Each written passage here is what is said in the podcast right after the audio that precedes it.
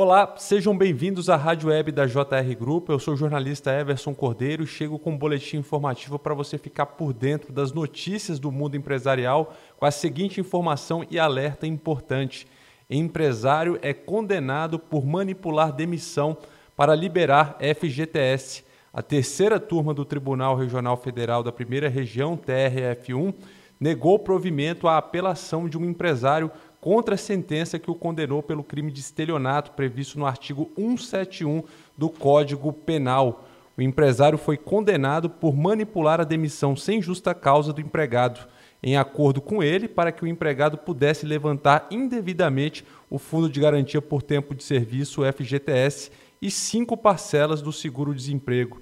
Essa demissão foi simulada, mas na verdade o que ocorreu foi a demissão a pedido do empregado.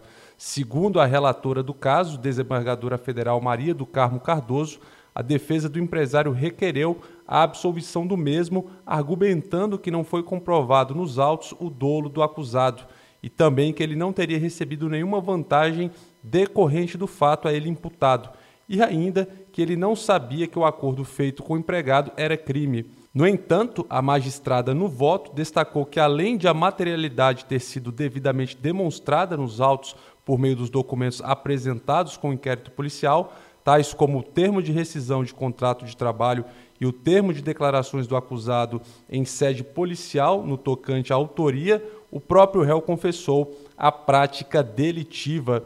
Esse foi o boletim de notícia da Rádio Web da JR Grupo. Não deixe de ler o informativo que você recebe diariamente. Siga a JR Grupo nas redes sociais e acesse o nosso site www.jrgrupo.com.br.